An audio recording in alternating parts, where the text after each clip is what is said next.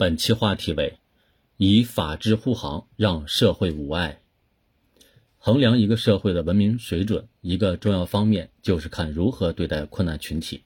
物质越来越丰富，体现着经济社会发展的速度，而保障残疾人、老年人等群体的平等、充分、便捷的融入社会生活，促进社会全体成员共享经济社会发展成果，则彰显着经济社会发展的温度。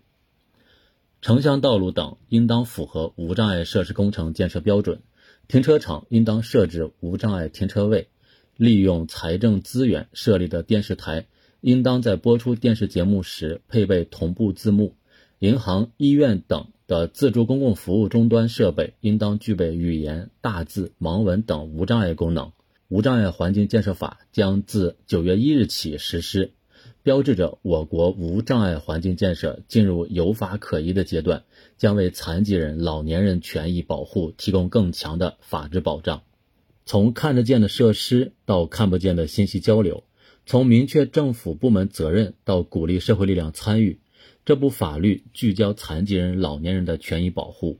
处处体现着以人民为中心的发展思想。比如关注民生福祉。针对城镇老旧小区既有多层住宅加装电梯的难题，明确政府有关部门、社区基层组织担负相关的职责，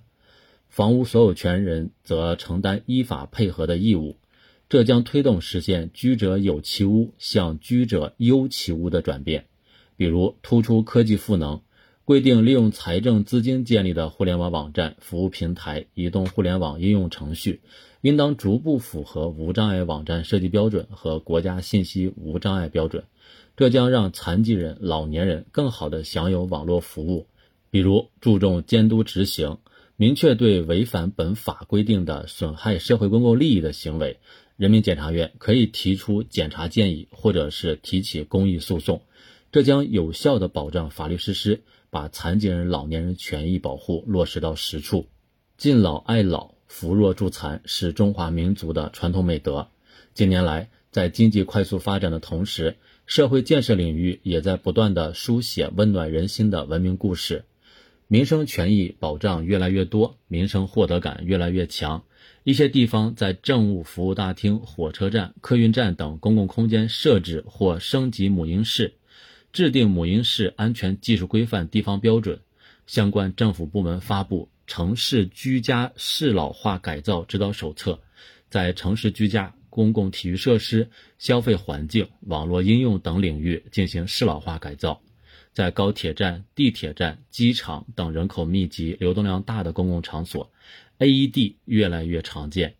正是从寻常可见的生活细节中，从触摸得到的点滴变化里，可以感受到国家对民生权益保障的重视与支持。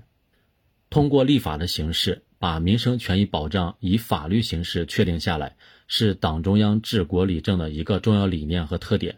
党的十八大以来，我国民生保障体系更加完备，相关法律法规持续完善。比如，《妇女权益保障法》保障妇女合法权益，促进男女平等和妇女全面发展；《老年人权益保障法》保障老年人的合法权益，为老龄事业保驾护航。